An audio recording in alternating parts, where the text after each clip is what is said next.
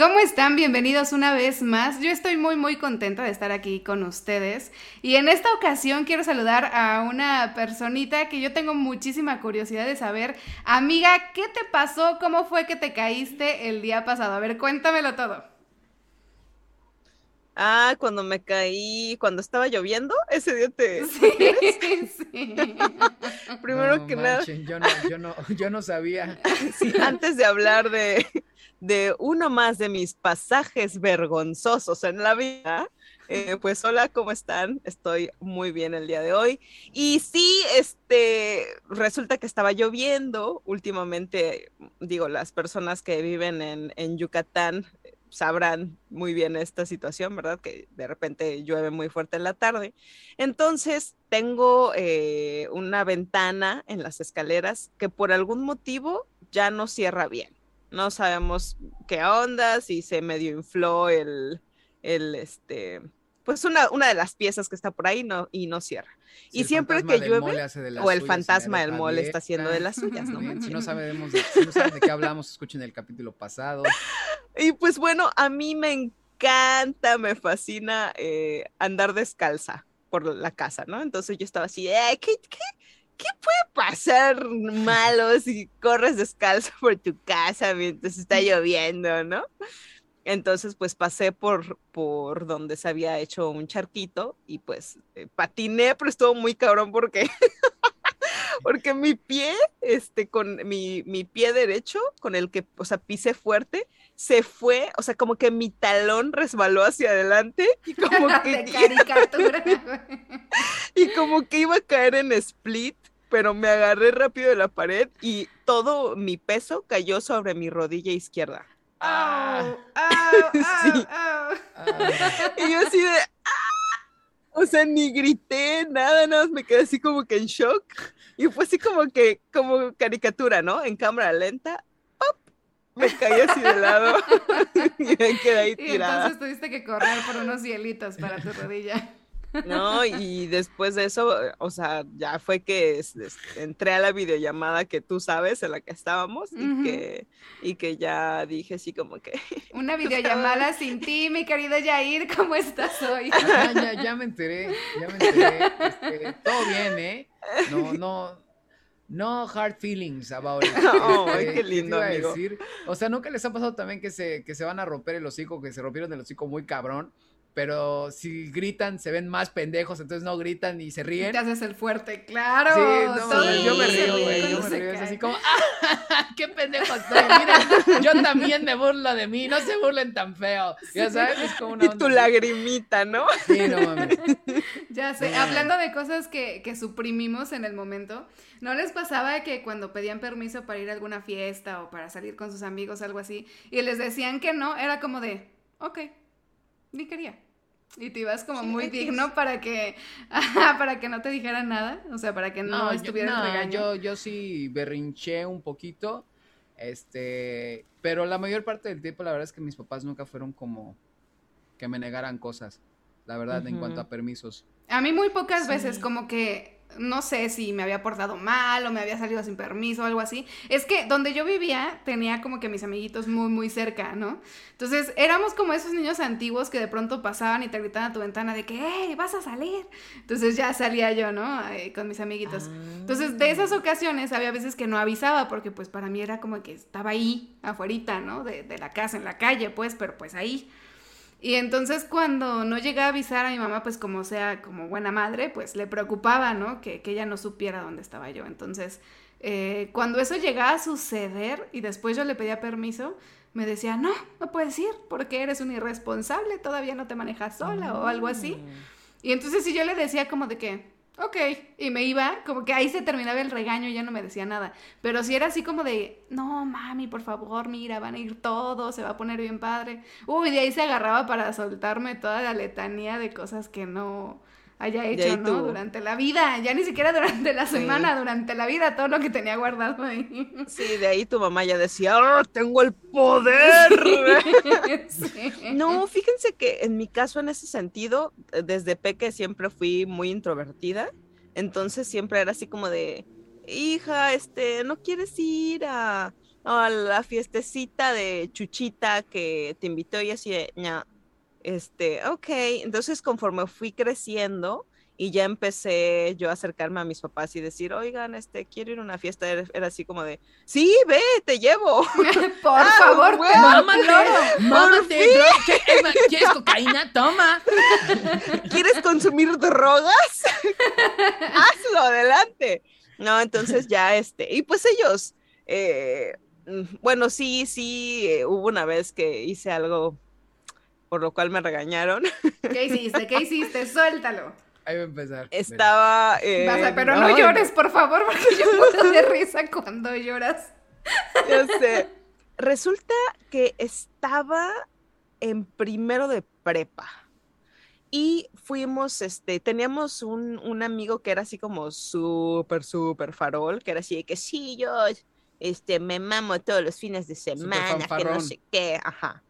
Es, pero resulta que, o sea, sí era fanfarrón, pero en su casa sí tenían una mentalidad muy abierta, en el sentido de que su papá eh, tomaba mucho, o sea, era una familia, la verdad, bien rara. Em, su hermano mediano mataba gatos. A la verga. ¿Qué? Güey, ¿cómo pasamos cráneos. de. Eran bien abiertos en su casa, sí, se drogaban No, y mataban gatos. No, Wow. pero, pero después, Oh, pero shit. después te, pero después te dije que eran una familia muy rara, porque Sí, luego sí, ya sí, fui recordando como, todo eso, "Ah, ¿no? es que ahí son bien abiertos. No, no, es que O sea, que los me- gatos están sabía- abiertos. Tenemos que definir No, más ese o sea, raro. O sea, yo diría algo así como sí, o sea, creepy o como, no sé, sí. otra cosa. Sí, había una situación muy extraña en esa casa, ahora que empiezo como a recordar varias cosas, ¿no? No, eran tan El abiertos, caso- estaban locos. Eh, O sea, digo, de lo que recuerdo era el hermano menor que, que mataba gatos y que según esto coleccionaba los cráneos. Y él, pues, este, lo, lo, era algo que presumía, ¿no? Después ya, eh, pues cuando estudié eh, psicología, me doy cuenta que el inicio de, de la psicopatía es justamente esta experimentación eh, al matar animales. Entonces, este, en esta, eh, bueno, este amigo organiza una fiesta en su casa en la cual su papá compró mucho alcohol, ni, ni siquiera nosotros, nosotros no pagamos nada. Su papá compró mucho alcohol, como que nos hizo este, preparados y todo, primero de prepa. Y este, de la edad que se, unos 15, 16 años, ¿no? De la edad que, debe de te- que debes de tener en primero de prepa, yo tenía un año menos porque est- estaba adelantado un año. Entonces, yo era como 14, la más 15 años. Ándale. El caso es de que pues estábamos tomando y todo, creo que me tomé un trago y ya, o sea, quedé borracha, ¿no? El caso es que una, una compañera le habló por teléfono a mis papás porque estaba muy preocupada por mí porque había tomado un trago y les dijo, no, pues que creen que, pues que Cori está en casa de fulano de tal, que mi, pa- mi papá me había llevado y pues está tomando alcohol. Corina está en estado de ebriedad, señora. Y este, Venga por ella. y pues mi papá, obviamente muy molesto, pues fue a esta casa, me habló y me dijo, ¿sabes qué? Estoy yendo por ti, que no sé qué. Pero yo estaba ya cimbradona, ¿no? El caso es que Envalentonada. eh, estaba envalentonada. No, y, Calor. y ya además, tenía yo a un gato y una navaja. Así, No manches. no, y, y- y mi papá cuenta que cuando me fue a buscar estaban los papás de, de mi amigo afuera y él así de, y ellos así de, no, los muchachos pues se están divirtiendo sanamente, o sea, estaban como que escondiendo el hecho de que había alcohol, ¿no? Y pues ya yo salí, ¿no? Evidentemente simbrada, y yo así como soy pa, ¿qué onda? ¿Qué onda? ¿Qué onda, puto? Cool, ¿That's a maricón? cool, ¿no? El caso es que me subo al coche y me dice, estuviste tomando, ¿verdad? Y yo,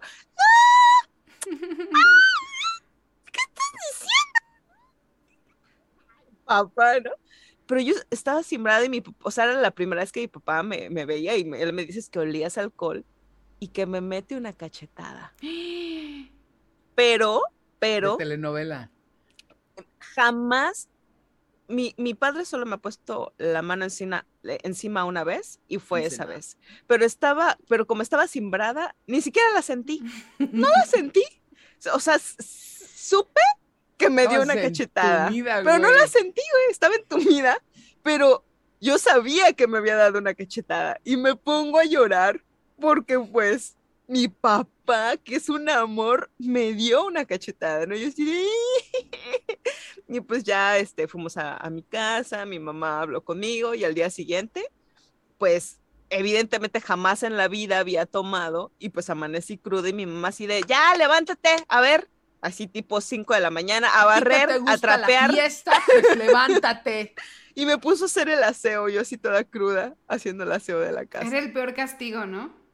Hoy Sí, te terrible. trastes, Hoy te toca trapear. Ay, no, eh, sí. O sea, que si el baño, que si barrer, trapear los trastes, me puso a hacer de Cuando era todo. niño lo odiaba con toda mi puta alma. La verdad lo odiaba mucho. Sí, sí, amigos. ¿Y qué, qué creen, amigos? Yo descubrí que los quiero mucho ayer. Ah, gracias. ¿Por Ah, o no sea, cuenta. lo es, lo es- Ok. la neta, eh, como que sí lo, es, lo estaba medio dudando. Dije, "Ah, ¿será que los quiero? No los ¿Será que quiero, no? me caen Con un bien". girasol, ella así de No, que, es un "Mm". pedo. Ajá. Es- Exactamente, con mi flor así, pero soñé con ustedes. Si nos ¿Ah, sí? quieres, amiga. Sí, soñé con ustedes. ¿Quieren que les cuente? Sí. Sí. Y "Nah". Eh, no, Bueno, gracias. Siguiente tema, por favor. A ver qué soñaste, güey. Bueno, resulta que estábamos los tres juntos como en una especie de departamento. Eh, en, en Mérida no he visto, pero eh, seguramente, o sea, digo, en Ciudad de México se ve mucho y en, en películas y videos se ve mucho. Estábamos en estos departamentos que cuando sales hay como un pasillo que es como un balcón grande que conecta las puertas principales de varios departamentos. Ok. El caso, si, si lo ubicas, este, Jair, porque veo que Chap ya, pero vi tu cara así. eh, No, la verdad es que no. No, no me suena, pero X. Bueno, el caso es que, haz- imagínate que estábamos en un balcón y eh, estábamos, eh, todo esto yo lo estaba viendo en primera persona. Ok. Entonces, eh, o sea, traducción para las personas que no sepan cómo es esto, eh, yo no me veía a mí misma, sino que Veía es mis como, manos. Exactamente, como, Como cuando si estás jugando un shooter. Duty. Exactamente, como cuando juegas un shooter.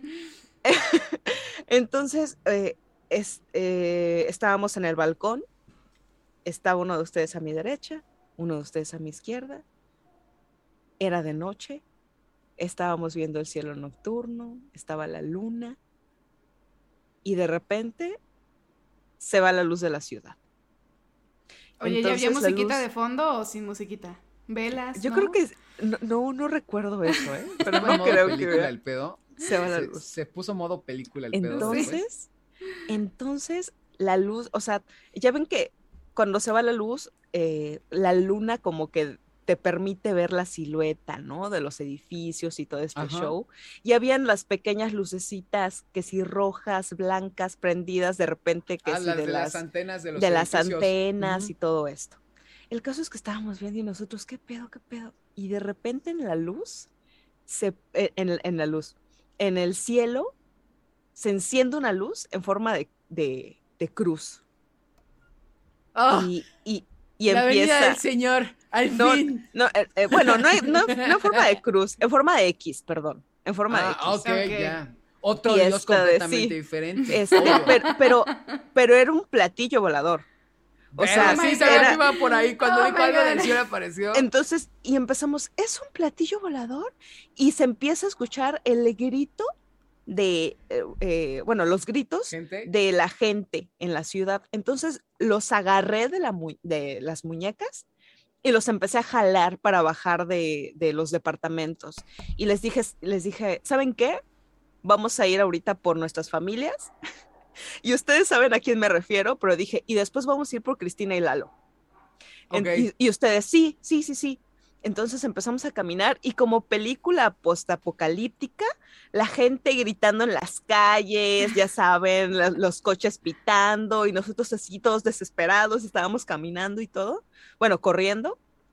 Y de repente, no sé cómo, pero llegamos a, a- a una calle, como que, como que ya estábamos a las afueras de esa ciudad y era una calle eh, pavimentada, eh, angosta, que me diría que será como dos metros cuando mucho, Ujú. y de los dos lados eh, habían árboles, había vegetación. Ok. Y, Un y todo estaba en ¿no? Como Ajá, un y- senderito. y todo estaba en penumbras. Entonces, o sea, pero, hijo, o sea, estuvo muy cañón porque los, los tres estábamos como, ya saben, como, como ese tipo de, de respiración. Y de repente, del lado derecho, ya se me puso la piel chinita, del lado derecho se ilumina en el cielo, más cerca de nosotros, otra vez esa X. Entonces yo veo como Jair voltea hacia la X y yo solo veía, porque todo estaba oscuro y solo veía su silueta. Tú apuntaste hacia eso y dijiste, vamos, es que tenemos que ver qué hay.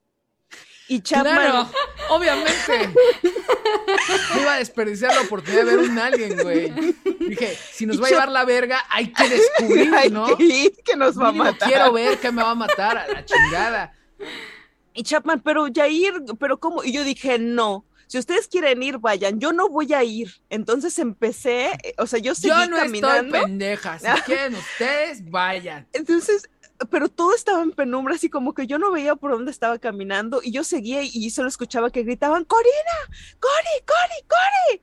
¿No? Entonces de repente algo pasó que caí al, al suelo, lo sentí a ustedes también que cayeron este, a mi lado, apreté fuertes los ojos y empezamos a escuchar, bueno, yo empecé a escuchar como pasos muy rápidos, como así como a nuestro alrededor y empecé a escuchar cómo como que nos olfateaban. Entonces yo estaba, o sea, apreté mis ojos y pues obvio, pues, no estaba apretando mis ojos, no veía nada y este de y y y, escucha- y escuchamos cómo se fueron. Después de eso abrí mis ojos, ya todo estaba iluminado y dije, ay amigos, qué bueno, no quería ver esas cosas horribles. Parpadeo, pero en ese instante que parpadeo y vuelvo a abrir los ojos, ya veo a mi lado a uno de ellos acostado boca abajo, como, como recargando los brazos sobre el pavimento, viéndome así, sonriendo y, y me dijo, ah, con que no nos querías ver Verga, güey. Y nada más hizo como, o sea, como que se molestó y me mordió. Entonces, cuando me, mor- me mordió el abdomen, yo grité y en eso desperté con un... Y me quedé así de... ¡Shit! ¡Qué puta madre! Y yo así de, ok, ya me desperté, ¿verdad? Y, y como que ya me quedé así y agarré mi celular. Volteé a y la derecha y a la y derecha. Sí, ya te despertaste. Y tú, ¡ay! volviste a despertar, ¿no? Dreamception. Entonces ya tenía, me desperté, tenía muchísima hambre, bajé, tomé Qué agua. curioso para no tener estómago, güey. Ay, Después no. de eso. Toda la mordida es el hambre, Me voy a comer un para el susto. El bolillo para el susto. Y X, tomé agua, subí, me tranquilicé, me volví a dormir y que vuelvo a soñar con ustedes. Y esta es más rápida. Ala, sí que nos Estábamos- quieres. Es- Estábamos afuera de una casa vestidos de amiga, gala. no empieces, no. Estábamos los tres, güey, vestidos de gala. Y yo así de, ¿qué pedo, güey? ¿Qué? Entonces estábamos afuera de una casa, la casa estaba en una esquina y había como mucha gente. Y agarra Yair. No mames. Oiga, gente, es que es muy gracioso ver a Corina disfrutar la vida porque se ríe contando la anécdota y parece que se va llorar mientras está contando. No mames, es muy bueno, güey. Es muy bueno. Agarra Yair una copa y dice, muchas gracias por venir a la inauguración de mi casa. Y yo así de- Y yo así Oye, de, es un logro, ah, güey. Es un ok. logro. No, qué chingo, güey, ok. El caso es que, re- este, dice Chapman, ok, como, como acordamos los tres, este, que íbamos a hacer el, el show, ¿no? Y yo así de, ¿el show? ¿Cómo que el show? El caso es que Chapman se aleja de Yair y le dice, apunta a Yair y ¿estás listo, Yair? Y Yair, sí, Chap. Va Chapman corriendo hacia Yair, salta, Yair la agarra, la abraza y empieza a girar y los piecitos de Chapman así. ¿no? Entonces ya la suelta y Chapman cae en pose. Yair me apunta, va Cori, tu turno. Y yo así de, "Ah, ok. Y también fui corriendo, Yair también me agarró, me alzó, me, me suelta y caemos y caigo también en pose. Y así de, bienvenido, bienvenidos a la inauguración de la casa de Yair. ¡Uh! ¿No? Y todos así. Serpentina. Así, sí. Ajá. Y todos, ¡eh, bravo! Que no sé qué. Y yo, ¡Qué neta, están, a- neta, están aplaudiendo por esta mamá, Mamá. ¿ves? ¡Qué público más horrendo! Y ya me desperté No, qué público vez. tan lindo que aplaude. Ah, bueno, sí, claro, claro. Y ya me desperté. Y ese fue mi sueño con ustedes, amigos. Está muy cagado, güey. Los ¿Ustedes? dos están muy cagados, están muy cagados. ¿Ustedes recuerdan sus sueños? Sí, la mayoría del tiempo. Yo no, yo fíjate que elimino, elimino más mis sueños de lo que me gustaría. La verdad. Mm, O sea, pero ¿cómo es que los olvidas? ¿Simplemente te despiertas y ya no tienes nada? ¿O sí te acuerdas y durante el día se te olvida? De repente, es que como no tengo el hábito de, de decir, ay, qué pedo con esto que estaba soñando, ¿no? Como que recuerdo a veces como que me levanto con la sensación de lo que pasó en mi sueño. Y luego es, ah, voy por unos huevos, ¿no? Y se me va todo el pedo y ya, ¿no? O a veces me levanto solo con la sensación y ya no sé qué pasó y era como, ay, ¿por qué me siento tan como perseguido? Mm. Ya no recuerdo, ¿no? Y así, y a veces me despierto y ya me desperté y ya, o sea, seguí con mi, con mi día. Mis sueños sabes, parece que tienen un filtro de sepia. O sea, Ah, no Como mames. si estuvieras viendo una película de Tarantino en México. haz ¿no? de cuenta, Así. sí. O sea, no sé por qué me cuesta mucho. ¿Siempre? Sí, la mayoría de las veces. Me cuesta Ah. mucho soñar como con colores, pero si es blanco y negro o sepia, así son casi todos mis, mis sueños. ¿Y no les ha pasado que tienen como que sueños recurrentes? Sí, eso sí, eso sí suelo recordar. ¿Qué sueñas? Uy, este, la verdad es que estas Que vuelas. veces- No, fíjate que mis sueños recurrentes, estos últimos han sido como con mi abuelita. Mi abuelita hace ya Mm. dos años que falleció. Entonces he estado recordando como una cosa, es, es, es que es bien extraño, güey, porque hasta ahorita no he encontrado el significado. Yo soy de los que creen, no tanto como la onda mística, sino más bien como una onda más humana en el sentido en el que, bueno, si estoy soñan- soñando con algo recurrentemente, es que tengo una idea en la cabeza Claro. Sí. o un problema o una eh, cuestión, lo que Sí, sea, un ¿no? tema Una- ahí que te da de qué que- pensar y, no, y no resuelto. Exactamente, algo no resuelto, que no necesariamente es como una onda necesariamente como súper profunda de que, ay, me amaba mi abuela, o si no fuese Claro. como de, ajá, o sea, son cosas que de repente son estos pequeños... Que uno mismo trae. Que se, que se quedan atoradas durante años en tu cabeza y, y- y ya cuando hay espacio empiezan a salir otra vez, ¿no? Claro. He soñado Mm. últimamente como que la casa de mi abuela se convirtió toda en un mausoleo. Ajá. Este, ya sabes, o sea, es la casa, pero la casa ya no opera como una vivienda, opera como un mausoleo. Entonces, yo visitaba la, a la casa y la visitaba como un mausoleo, o sea, yo sabía, no llevaba flores ni nada, ¿no? Pero yo sabía que, que la onda, este, es que ahí estaba, pues que sí, qué fuerte decirlo, el cuerpo de mi abuela, ¿no? En su habitación y ya. Entonces yo, yo trataba la, la, la casa como un lugar pues, de respeto, ¿no? Claro. Pero no mames, güey. Que de repente me volteo y que mi abuela no estaba tan muerta. Entonces, Ah, sí estuvo caray. cabrón, porque, ajá, porque una vez me acompañó en mi sueño, me acompañó uno de mis tíos, uno de sus hijos, y, y pasó eso, y nos quedamos así no puede ser. Y le decía, abuela, pero es que estás muerta. Y me dijo, no, no estoy muerta. Y se emputaba cuando yo le decía que estaba muerta. Y era como Wow. muy, muy interesante, ¿no? Wow. Entonces, haz de cuenta que me volví a distraer y cuando volteé a ver, ya estaba como que su cuerpo otra vez sin vida en el lugar donde estaba, ¿no? No necesariamente tirada, pero haz de cuenta que estaba sentada en la sala y ya estaba sin vida su cuerpo otra vez, ¿no? Entonces, pero yo era consciente de que eso no podía ser real. No que estaba en un sueño, sino de que lo que estaba viendo era demasiado extraño. Entonces yo no sabía qué hacer ni cómo comportarme. Y tuve ese sueño como dos o tres veces más, ¿no? Pero hasta la fecha no, no entiendo muy bien qué significa esa onda, ¿no? Oye, pero ¿no te parece súper lindo haber soñado con alguien que no está?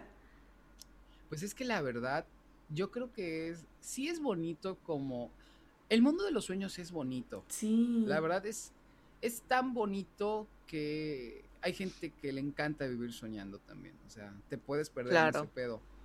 Entonces, como que intentando regresar un poco a esta premisa, sí es bonito como, como un artefacto que a veces nos permite hacer lo imposible, ¿no? Ujú. Sobre todo en estas cosas. Sobre todo en estas cosas.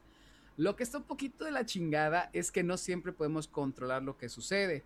O sea, te puedes entrenar para Ush. tener sueños controlados. Los sueños Pero- lúcidos, ¿no? Ajá. Es que no estoy tan seguro si son lo mismo, porque por ejemplo, No, los no sueños son lo mismo. Tienen como una sensación como muy real. Así como cuando tú sentiste que te mordieron el abdomen y reaccionaste a eso, según yo Ujú. eso es lúcido, ¿no? Y hay Ujú, otra como ujú. un estado de conciencia dentro de tu sueño, pero si te golpeas o pasa algo, no lo sientes, ya Claro. sabes.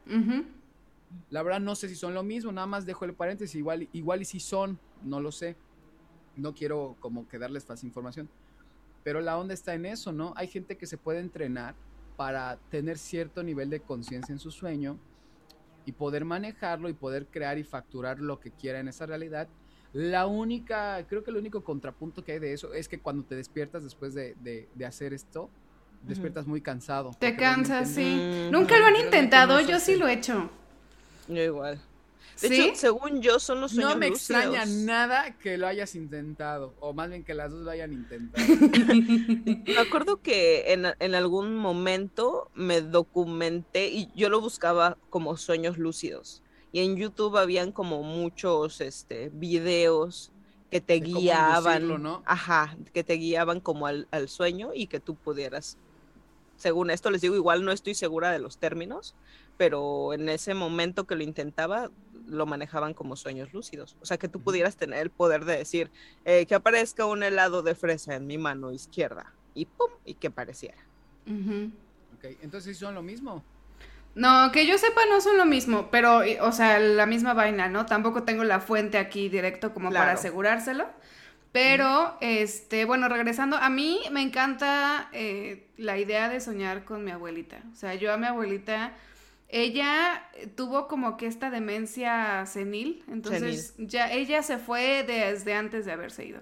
Entonces, des- No mames, qué tema. Sí, eh. no, O sea, es un- fue un súper tema, está muy cañón, está muy, muy serio, eh, la verdad no quisiera eh, tocarlo ahorita, pero, Sí, pero ajá, y siempre me quedé como que con esas ganas de haber convivido más con ella, de haberle dicho más cosas, porque yo me acuerdo que cuando era pequeña, que ella empezaba como que con estas cositas, los momentos de lucidez que tenía, no, yo platicaba de las cosas que no Ay, me atrevía a platicar con nadie más y además Sí. siempre me contestaba, siempre me contestaba, me acuerdo una vez que le dije así de que ayer hay una niña pequeña que estaba como muy curiosa ante la vida, ¿no? Entonces, sí, este, recuerdo que, que le pregunté de que, abuelita, ¿no salen pelos en otros lados? Y mi abuelita volteó así de que, Eh, Ah, "Sí". caray, mija.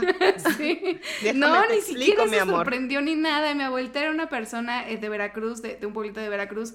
Entonces yo la verdad sí esperaba que me dijera así como de que, "Mm, pregúntale a tu madre, ¿no? No sé. Y ella así como que volteó y me dijo, sí, sí no salen. Oye, los que te faltan, ¿no? Entonces tengo... Ay, muy- mija, y nosotros que en la familia somos peludos, para que te cuento, ¿no?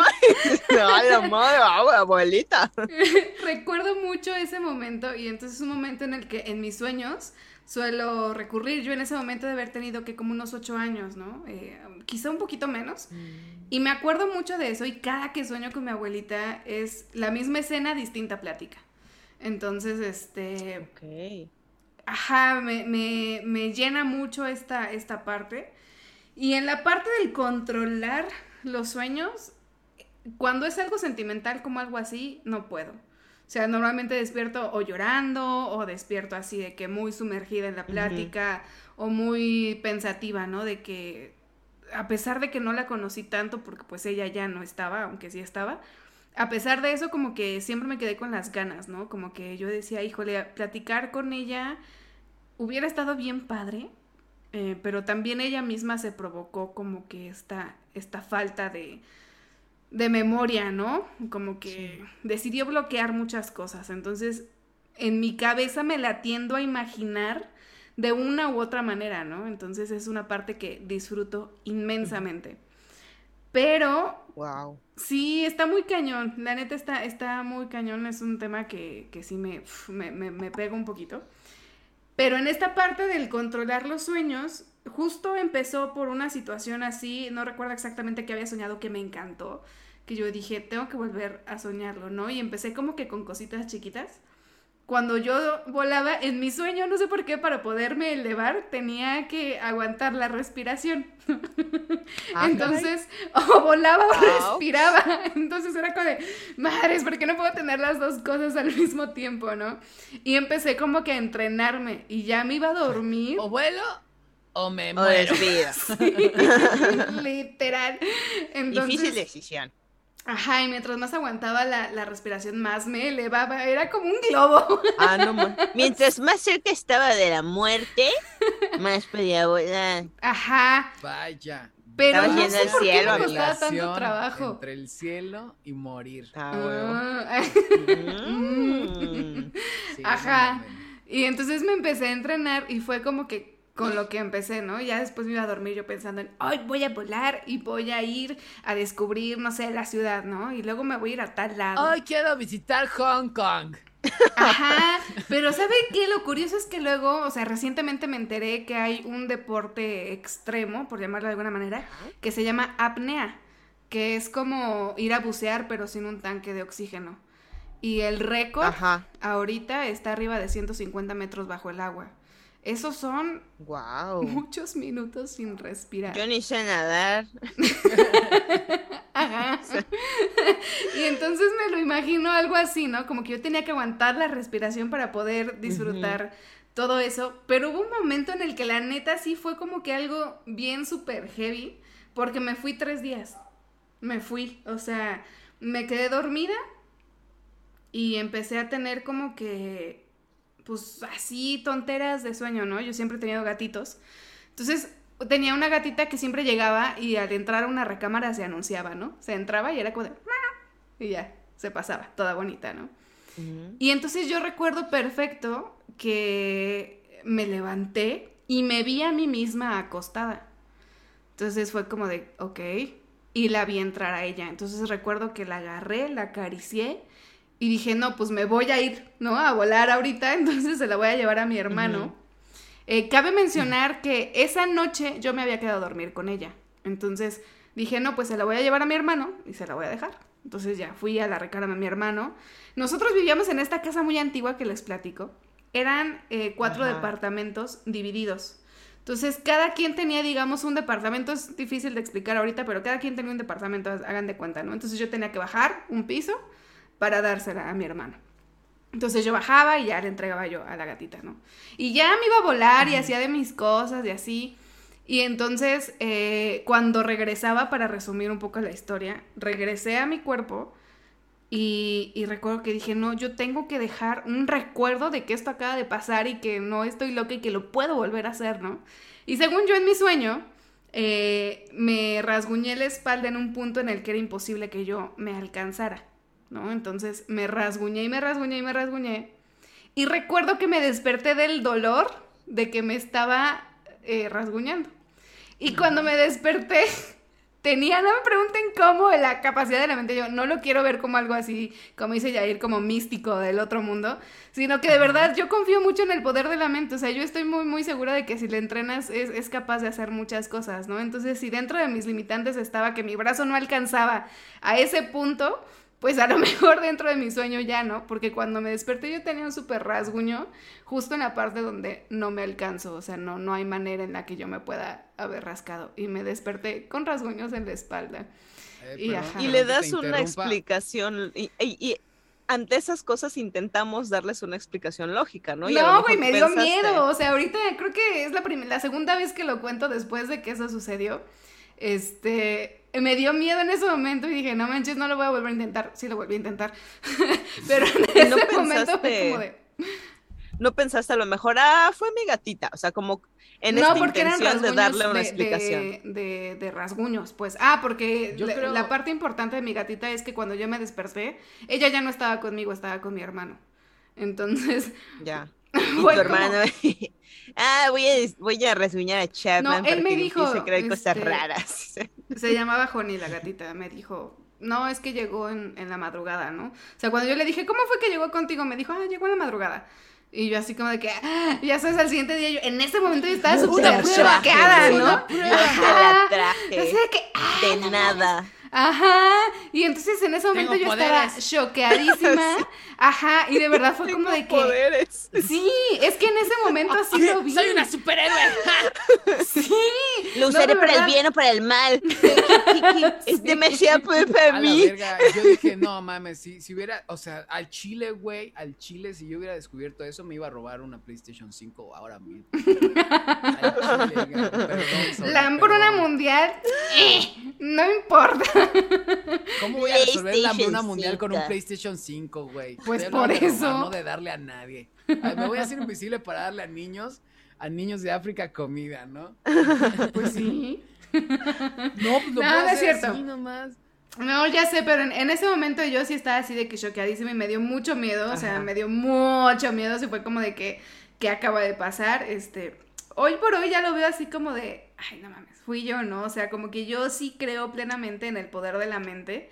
Y si en determinado momento yo no me alcanzaba, pues igual y dormida, sino porque además dormido tú no sientes el dolor tanto como despierto. Entonces, a lo mejor me estaba estirando yo mucho para alcanzarme y este y no me dolía, ¿no? O sea, hoy sí le doy otra explicación. Mm. Yo tengo una explicación más lógica. A o sea, yo digo que fue el demonio, güey. Cállate.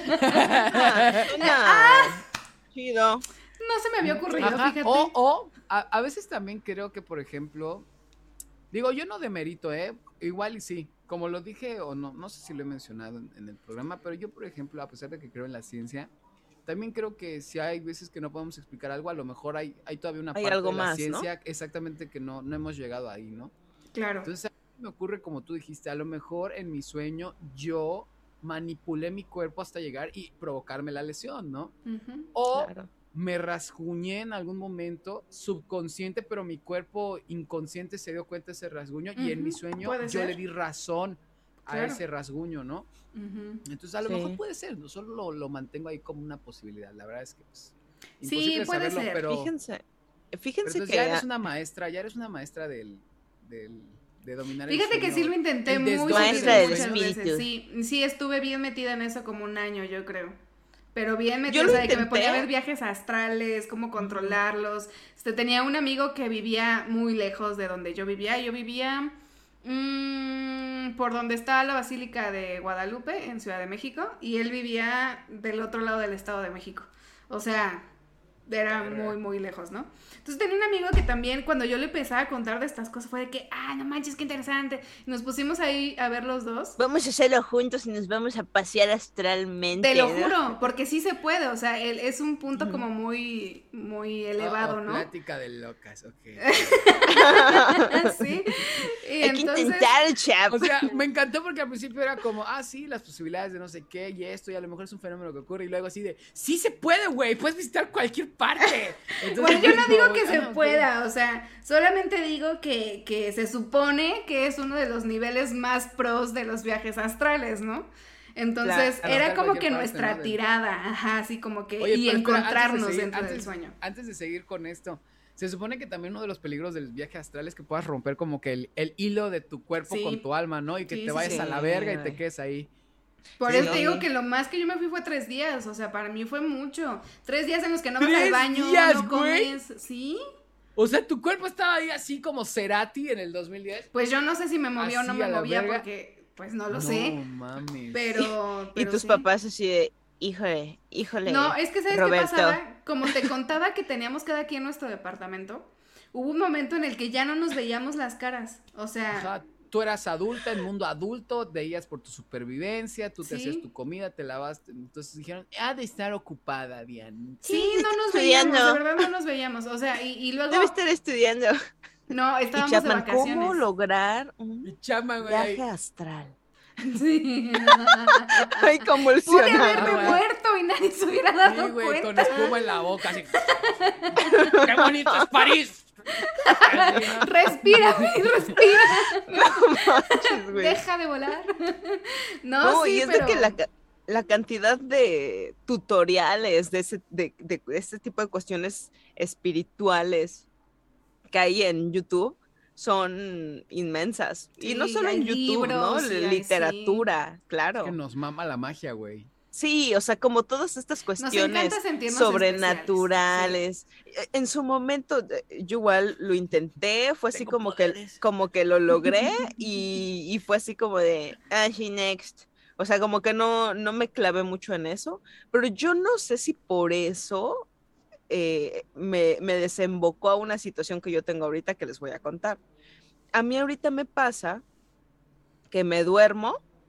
¿Qué estás diciendo, güey? ¿Qué- Nada, ¿Qué, güey, qué es que estás pensando? imagino- ya me bro? imaginé una mamada. Tú sigue, güey. Cuando tenga algo gracioso que decir, lo voy a decir. Está bien, está bien. Este, me duermo, me despierto. Lógico. Si me vuelvo, me vuelvo a dormir. Una vez que me despierto, hay un rango de tiempo que es aproximadamente media hora, que si me vuelvo a dormir en, en ese rango de tiempo, no recuerdo lo que hice esa media hora. No, no se registra en mi cerebro. Mm, ok, como que interrumpes tu ciclo y empiezas otro y... Ajá, entonces sueño, ¿no? esto me ocasionó problemas. Este, lo recuerdo perfecto. Fue una época en la que estaba en Me exámenes robé. y, y, este, estaba en exámenes y, y yo estaba durmiendo. No estaba durmiendo en mi habitación, estaba durmiendo en una habitación que, este- que, que era como el estudio, ¿no? Entonces, este, allá había una cama, como, co- y era como en, ese, en esa época un cuarto de huéspedes. Entonces estaba el estudio, estaba una mesa grande y, y me era muy sencillo despertarme a, este, a estudiar Claro, porque estaba en la un mesa y todo espacio eso. apropiado para Idóneo, y para descansar. claro. Cuando, que no era tu habitación y no te distraías en pendejadas. Ajá. Entonces, cuando mis papás llegaban a la casa y me pedían algo, pues estaba ahí en corto la habitación y me decían, oye, Cori, este, pues, haz esto, esto y lo otro, ¿no? Ah, ok. Entonces, hubo una ocasión en que mi papá fue al súper, él regresa eh, del súper, yo me despierto, voy a la cocina y él estaba sumamente molesto. Y yo así de, ah, ¿qué onda? Y ¿Qué me empieza a regañar, ¿no? Y me, no puede ser, que no se puede contar contigo, yo te lo pedí, por favor, te dije que era sumamente importante. Y yo así de, ¿de, de qué me estás hablando? Me dice, cuando yo vine del súper, me ayudaste a cargar las bolsas, no sé qué, las pusiste en la cocina y te dije que esto, esto y lo otro, este, era importante que tú hicieras ABCD, eh, irrelevante lo que me pidió, este, regreso y no lo hiciste, ¿cómo va a ser posible? Yo de verdad necesitaba que hicieras esto. Pero yo no recordaba lo de las bolsas de súper, yo no recordaba haber hablado con él, o sea, no recordaba absolutamente nada de eso. Hasta sentiste que te, Entonces- estaba, te estaba haciendo una Sen- broma tu papá, ¿no? Ajá, Así yo sí como, no, no puede ser, o sea, de verdad que empecé yo de "Es un verdad hasta volubilable, no empecé ser". hasta, hasta cuestionar, o sea, yo dije, ¿cómo es posible? Es como que una persona llega y te dice, sí, güey, ayer fuimos al cine y pediste esto y lo otro, ¿cómo no te acuerdas? Y tú sí, no, es que yo no Bien viví perdido. eso. Y, y, y me empezaron a pasar muchas de estas situaciones y hasta la fecha me sucede lo mismo. O sea, Como blackouts. hay, o sea, exacto, como o sea, hay un, sí, y yo me puedo despertar, puedo comer, puedo ir a la tienda, o sea, es un lapso de tiempo que yo ya he calculado que es alrededor de media hora, que si me vuelvo a dormir o si vuelvo a dormitar, se me va a olvidar todo, todo lo que hice.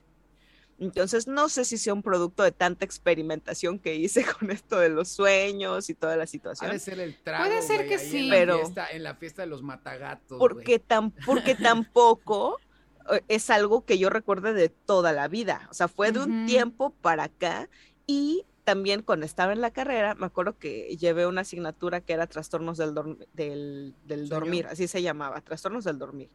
Y este, y el maestro daba ciertas características que deben de pasar cuando te duermes, que yo le decía, profe, o sea, a mí me pasa exactamente lo contrario, ¿no? O sea, por ejemplo, esta parte del metabolismo, de que cuando te duermes, tu metabolismo se... eh, se, Se hace más lento. se hace más lento. En mi caso es al revés. Yo me pude haber atascado de un chingo de comida. Con que me duerma 10 minutos, despierto con muchísima hambre. Como que en ese momento mi cuerpo se activa muy cañón y este, y, y despierto, pero hambrienta, como que si no hubiera comido en todo el día. Entonces, este, eh, me acuerdo que mi profe me dijo, por favor, necesito que vayas a mi laboratorio, quiero hacerte estudios. Pero ya nunca acordamos Quiere para ver que, que me está los mal hiciera. en ti. Claro, no que estaba yo que lo descubra. Voy a su laboratorio que me haga pruebas del sueño, de Profesor, dormir. discúlpeme. Pero sabes que, o sea, puede ser que sí, porque después de que yo me metí en estas, bueno, no, no te creas, siempre he tenido sueños como bien extraños, pero después de que yo me metí en estas vainas, como que ahora es más. Y además son como muy, muy, muy, muy vivenciales, o sea, pero muy vivenciales, o sea, si yo estoy llorando en mi sueño, estoy llorando realmente, ¿no? Ahora que, duermo con Luis, ya Luis es como de que... con la mejillita húmeda, ¿no? Deja Ajá. tú la, o sea, me he despertado, pero berreando así con un sentimiento intenso, eh, gritando así machín, también muerta de la risa, no sé, no sé, como que igual y sí trae consecuencias. de- Lección de hoy, no intenten viajes astrales, por favor, no se metan en esas vainas. O sea, está, Luis está, está muy de, cañón. eh, en, el, en, la, en la enfermedad, así que Sí. en la pobreza y El la enfermedad, me dijo- hasta que la muerte no se pare. el otro día me dijo, Viendo como un grita. sí, me dijo, eh, en la salud y en la enfermedad. Hombre, es que contigo no hay salud. Y yo, perdón. perdón por ser como soy. Vaya joyita con la que me casé. Muchos Dice, ¿no? que tienes, no manches. Vaya joya, vaya crack. Güey, ¿y Sí, qué onda con el sonambulismo? Eso te iba a decir, eso sí, espera, nunca Mi me antes, pasó. hermana- antes, antes de como de girarlo, la verdad es que desde que empecé a escuchar tu historia dije, bueno, creo que, creo que mi amiga no es consciente que tiene trastornos del sueño. Entonces, creo que tus primeros trastornos pudieron haber estado conducidos por el periodo de estrés en el que estabas. Entonces, me parece quién que es una estás persona hablando? Espérame. Particularmente a Corina. Ah. es la No, que pero eso me pasa hasta la fecha. Pues es que es la, ahí es a lo que voy. Creo que eres una persona terriblemente susceptible al estrés. Ahora, eso no es malo. Gente, Todo lo gente, contrario, amigo. ¿No? ¿Crees que manejas muy bien la presión? Sí, de Yo hecho, creo, o sea, yo creo que no porque te causa estragos en el sueño. O bueno, vamos a dejarlo aquí. yo no no, soy mis- experto no, ni nada por el estilo. si, hay gente. algo, si hay Este- algo en lo que soy como súper, este, ¿cómo decir? Me conozco muy, muy bien en justo en mis cuestiones del estrés. Entonces, no, no, no va por ahí, amigo. Pero es que a lo mejor tú crees Pero que es una buena, buena pero tu cuerpo te, te lo pide, o sea, te lo compensa de alguna manera, ¿no? O sea, a lo mejor O tú sea- emocionalmente no te causa ningún tipo de malestar, pero a lo mejor tu cuerpo sí es como de, a ver, güey, estamos cansados, ¿no? Y, y trae consecuencias, ¿no? Puede ser. Sí, en, en realidad también es como más para, la, para las personas que nos están escuchando. O sea, la verdad es que es terriblemente sencillo que por estrés tengamos y empezamos a, a caer en, en círculos de malos hábitos de sueño o de trastornos de sueño. O sea, es como súper común, ¿no? O sea, yo no, yo no había identificado. definitivo. Hasta la depresión. O sea, Sí, o sea, está a la vuelta de la esquina.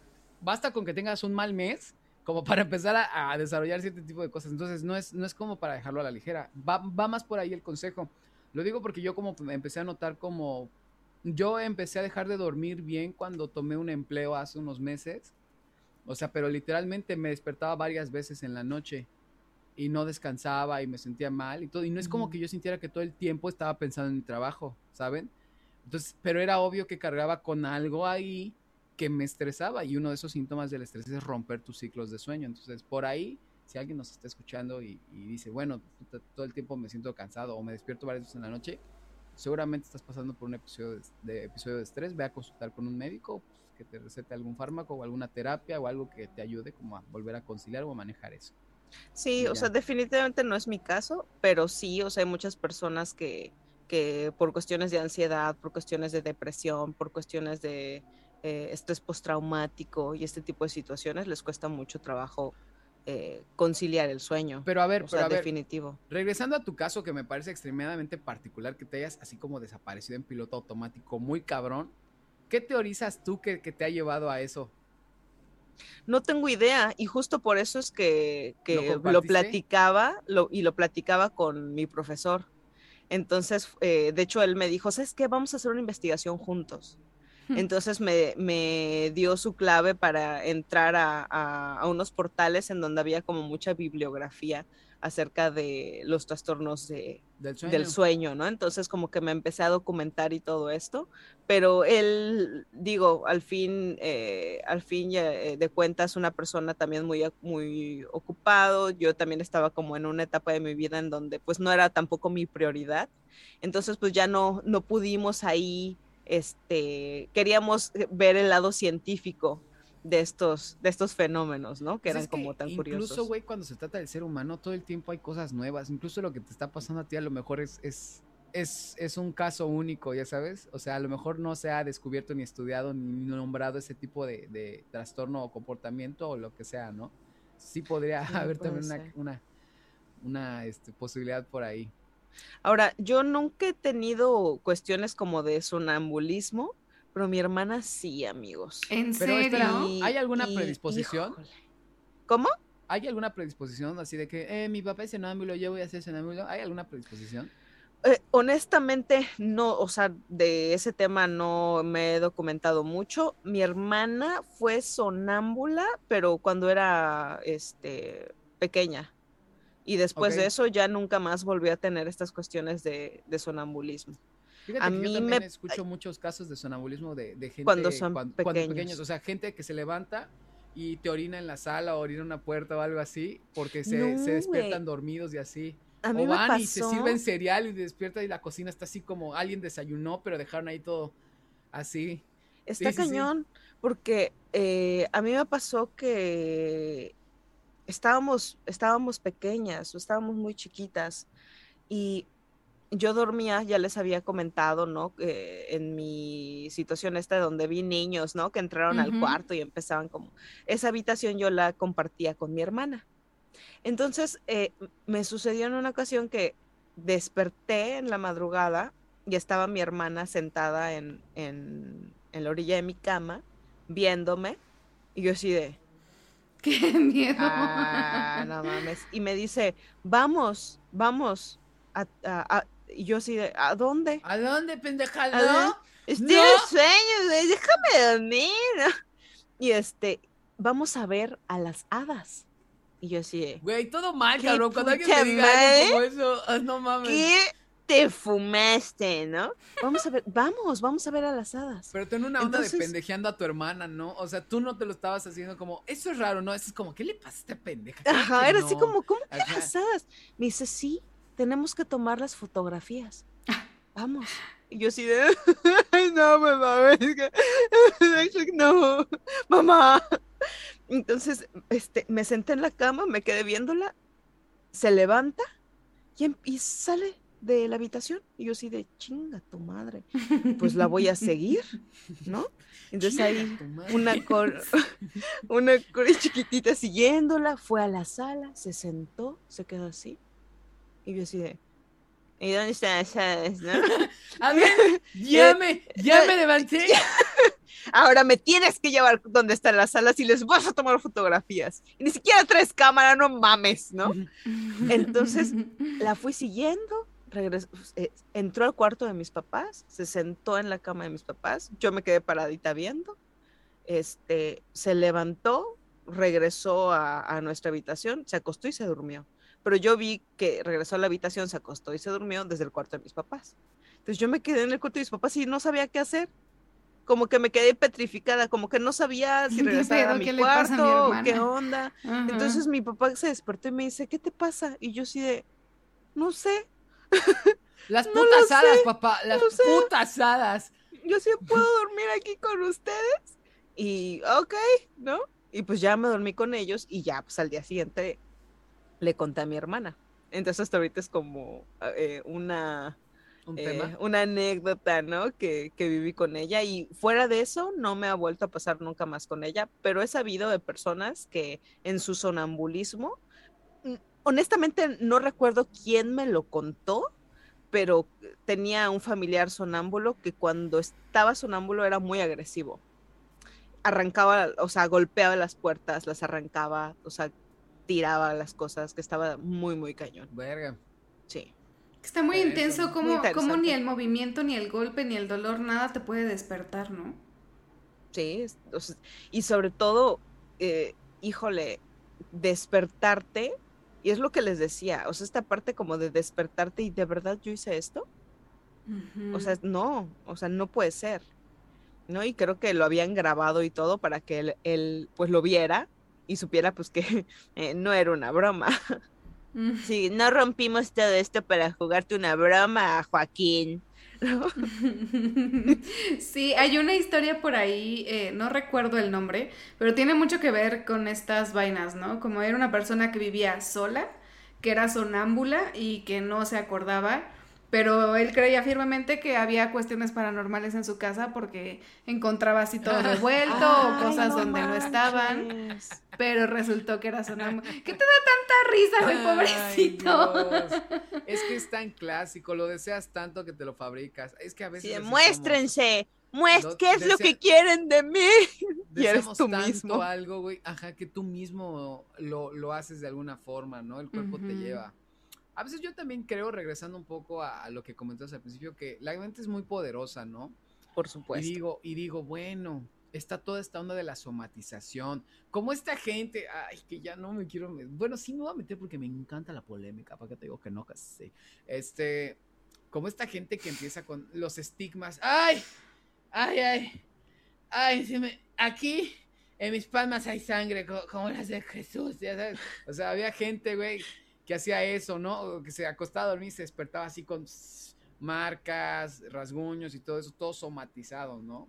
Los estigmas y todo eso. Entonces digo, bueno, está cool, ¿no? Algunos fueron muchos fraudes, ¿no? O sea, el 99%. La mayoría. son- han sido fraudes, ¿no? Pero, por ejemplo, también creo y pienso un poquito por qué las células del cuerpo humano se comportan como se comportan. Es obvio que tienen una preprogramación.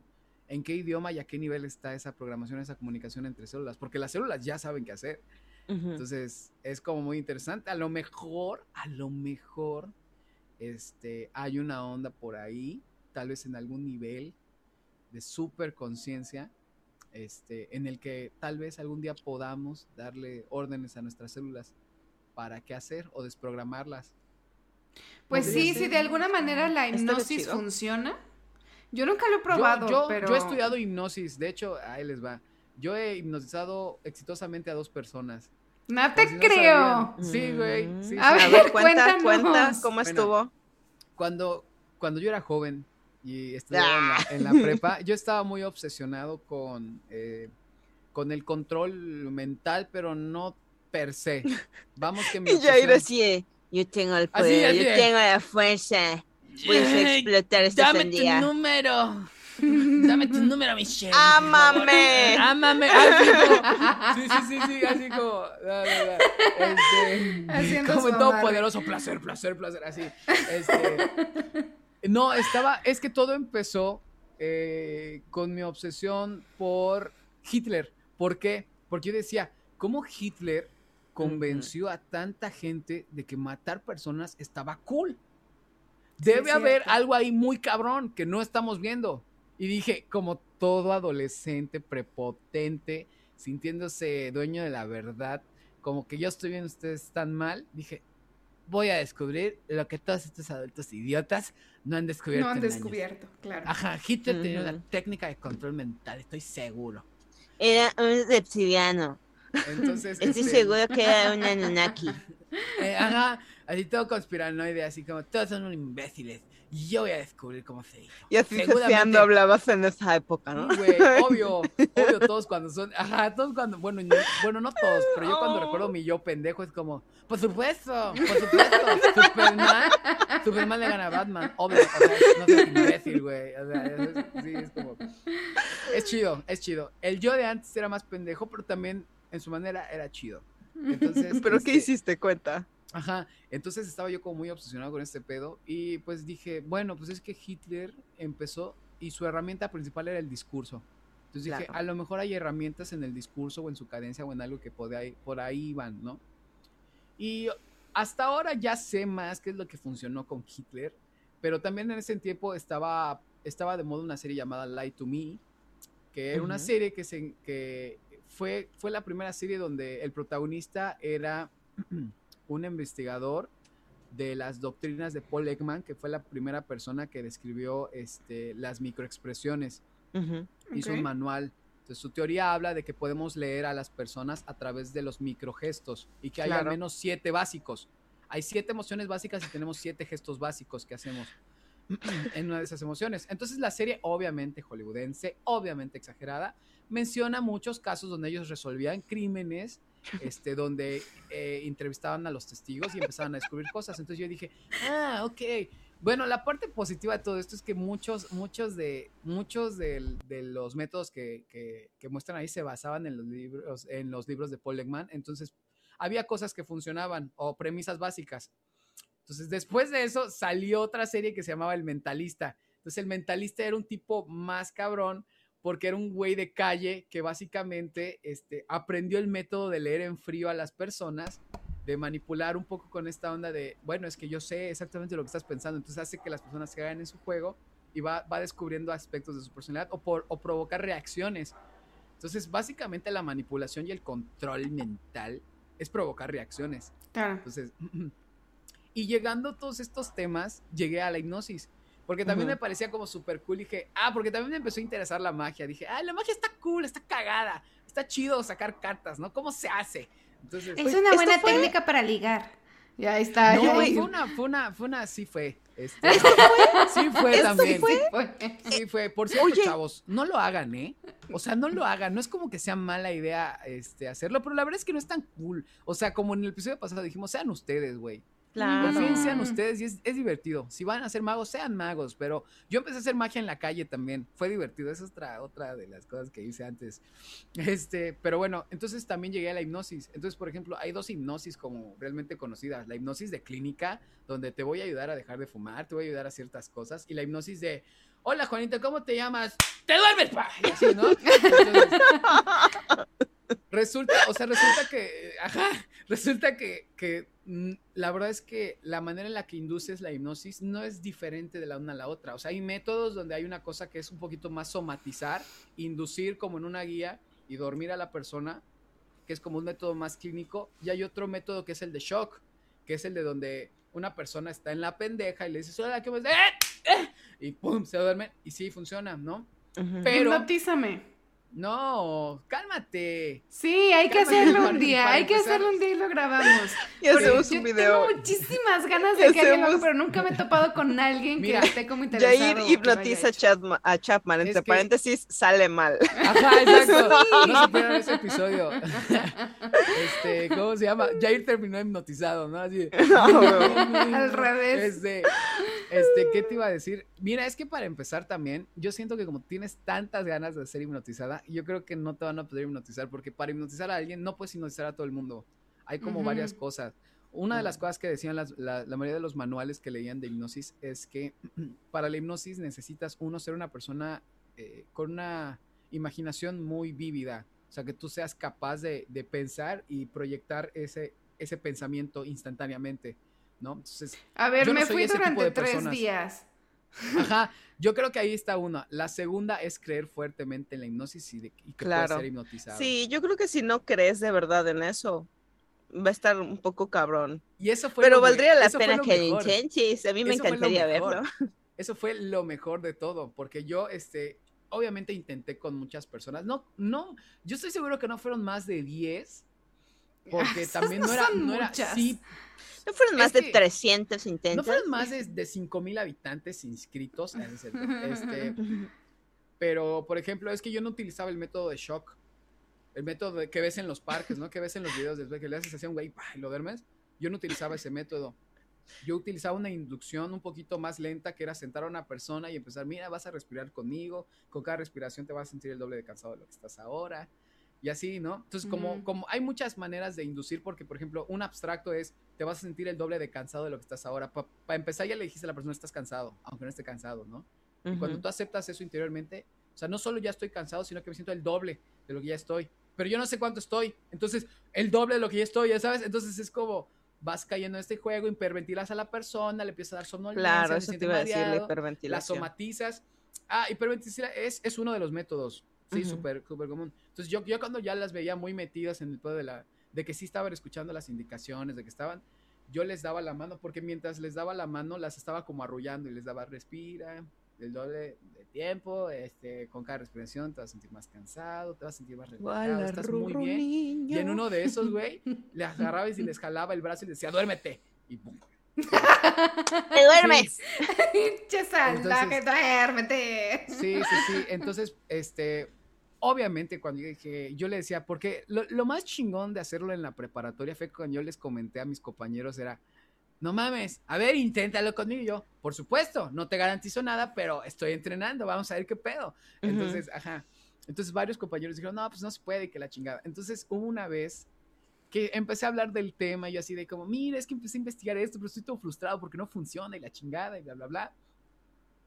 Y en ese momento eh, le voy a mandar muchos saludos. Estaba conmigo este, María Fernanda, la, la cual, la cual es, es novia de uno de mis mejores amigos, Eros. Y estaba otra amiga de la preparatoria llamada Misadai, también. Misadai. Le mando muchos saludos. A Misadai Shakur. Está padre su nombre, me gusta. Sí, Misadai. No, Entonces, no lo había escuchado. Este, haz de cuenta que Maffer hacía todo un buen pedo, se prestó de voluntaria y yo así de, eh, te voy a inducir, no sé qué, y duérmete. Y veo que hace así. y yo así de, jaja, sí, ya muy graciosa, ¿no? Yo, no, no mames, que manches. Sí no mames, que sí me salió, güey. Y otra amiga, como... este, Yair, Ajá. No, no, tiene pulso. ¡Oh, Le rompiste el cuello cuando le jalaste el brazo, ¿no? No, no, güey, entonces sí se durmió, güey. Entonces cuando corroboré que sí se durmió fue así como, de, ok, ok, es momento Y ahora, ¿cómo me despierto? Es momento de jugar, dije. Entonces, este, empecé así de, ah, obviamente, la, estas rutinitas que ves en los shows de, de, hipnosis, ¿no? Nada como de, párate en esta y quédate en forma de tabla y no te muevas. Ahora retiren la silla y ves como el cuerpo está flotando, ¿no? Haz como perrito, ¿no? Oreja, ¿no? Ajá, fue, fue, fue la onda así. Yo agarré, me acuerdo mucho de, de esto que hice, le quité el número 4. Entonces decía, ya no recuerdas el número 4, mira, voy a agarrar. Ah, ya estaba, es como que la despiertas pero con un anclaje, así se llama, ¿no? No la despiertas por completo, solo como que la despiertas para, escúchame, ahora ya no tienes el número 4, la que dice de la frente, lo voy a agarrar y te lo voy a sacar de la mente, ¿no? Ya no tienes el número 4, el 4 para ti no existe, ese número no existe. Entonces, a ver, despierta, hola, ¿cómo estás? Oye, ¿cuántas ruedas tiene un automóvil? Uh, tres. ¿Tres? No, a ver, ¿cuántas tiene una bicicleta? Dos. Ok. eh, ¿Y un triciclo? Pues tiene tres, ok, y estas motos que tienen, sí, dos y dos ruedas, cinco. Y así, güey, un ratito, luego le quité una letra, luego le dije, no puedes usar la E, y empezaba a hablar raro. Este, Eso y así, está yo me padre. quedé así de, Sí, es súper gracioso, es súper gracioso y es Sí. súper chido. Y este, y no recuerdo qué otra cosa hice, pero a Misadai lo vio. O sea, a Misadai no creía en eso. Y cuando vio después, fue como, a la verga. sí A ver, funciona". Amisadai, necesitamos que en los comentarios de este eh, podcast Sí. des fe de la legalidad de, De esta historia. de hecho, ahí va, espera, espera un segundo, espera un segundo. A ver. Este, tenemos a Misadai en vivo. No, no es cierto, no es cierto. Estaría padrísimo, márcale. No, manches. Cierto. Tal vez, tal vez después podemos hacer como la entrevista. Mira, ahí te va. Bueno, terminé esta onda con, con Marifer primero, con Mafer. La desperté. Estaba su novio también este, ahí, porque era una reunioncita que teníamos en casa de mi amigo Andrés, al que le mando también saludos. Entonces fue así como de, bueno, te vas a despertar súper, súper tranquila, súper llena de energía, súper feliz. Y vas a ir a darle un besote a tu novio, ¿no? Entonces la desperté y pa, ya. Entonces, dicho y hecho, ¿no? Entonces, este, esa fue la primera vez. Entonces, creo que pasaron dos o tres, una o, dos semanas de eso, ¿no? Y estábamos ya platicando después de clases en el área de, de la cooperativa y en la preparatoria. Eh, bueno, la cooperativa es la tiendita para quien nos escuche Sí. de otros países. Este. eh, y estábamos platicando y, ah, no manches, el pinche Jair hipnotizó a la mafia, que no sé qué. Y a Misadai estaba y dijo, sí, sí es cierto, no sé qué. A ver, bueno, sale, vente, vente a Misadai, vamos a intentarlo, ¿no? Entonces lo empecé a hacer con No, Misadai. que hipnotizaste a Misadai. Sí, porque ella vio el primer hipnosis, entonces ya creía en las hadas. Ah. eh. Ya sabes. Quería Me echarme de fotos. Entonces, bah, la dormí. Y estaba la hermanita de Amisadai, estaba creo que mi amigo Julio, estaba mi, Emilio, mi amigo Anthony Green, y no me acuerdo quién más. Pero ahí ya me puse más cabrón. Entonces a mi amiga Amisadai lo que le hice fue, este, le hice que no se podía levantar de la silla. La pegué a la silla. Le hice que ya no, que solo podía ser como gallina. No podía hablar, solo podía. así, hice así como. No podía hablar, ajá, así. Este, también le dije, no puedes hablar, solo puedes comunicarte por silbidos, güey. Lo que estuvo muy ¿Qué cagado, pedo? porque ella no sabe silbar, entonces decía, fue muy cagado. Este, y también creo que lo más gracioso que hice, o sea, porque fue como lo más elaborado que hice, la hice creer que yo era un lector de mentes y que podía adivinar lo que fuera de su vida, ya sabes. No Entonces, manches. cuando la desperté fue así como de... Y lo gracioso fue que estaba ahí su hermana, entonces yo le decía, a ver, mira, yo soy ese gran lector de mentes que tú viste en la televisión, me, me reconoces, ¿verdad? Y me dijo, sí, sí, sí, sé quién eres, ya sabes. Entonces fue así como, wow, estoy muy emocionada, léeme la mente. Y yo, sí, por, fe- por supuesto. A ver, tu abuelo se llama Abraham, ¿verdad?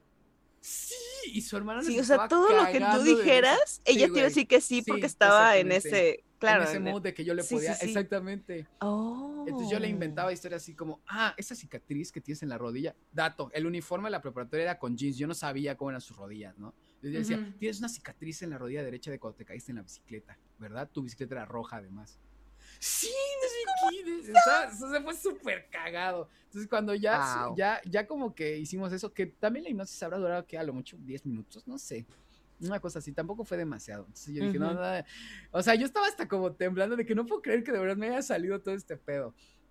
Entonces, inmediatamente después de eso, ya fue Tengo como, poderes. respira, respira. Ah, sí, exacto. ¿Quién Tengo con esta responsabilidad? Mm, sal conmigo. Estamos Sí, muy mal de la cabeza. Strange. ah, soy Doctor Strange. Así.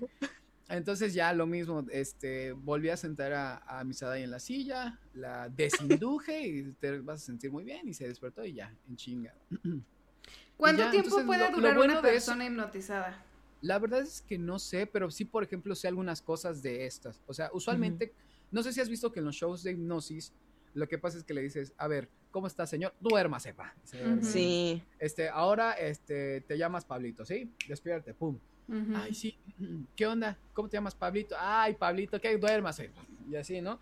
Clásico. Este, hay una, hay una onda que dejas que se llama anclaje, que es una cosa como de, mm, cuando yo te despierte, este, te vas a despertar, pero si te vuelvo que te vuelves a dormir, te vuelves a dormir, ¿no? Es una cosa así. Entonces despierta y ya. Y ahora sí, despierta, ¿no?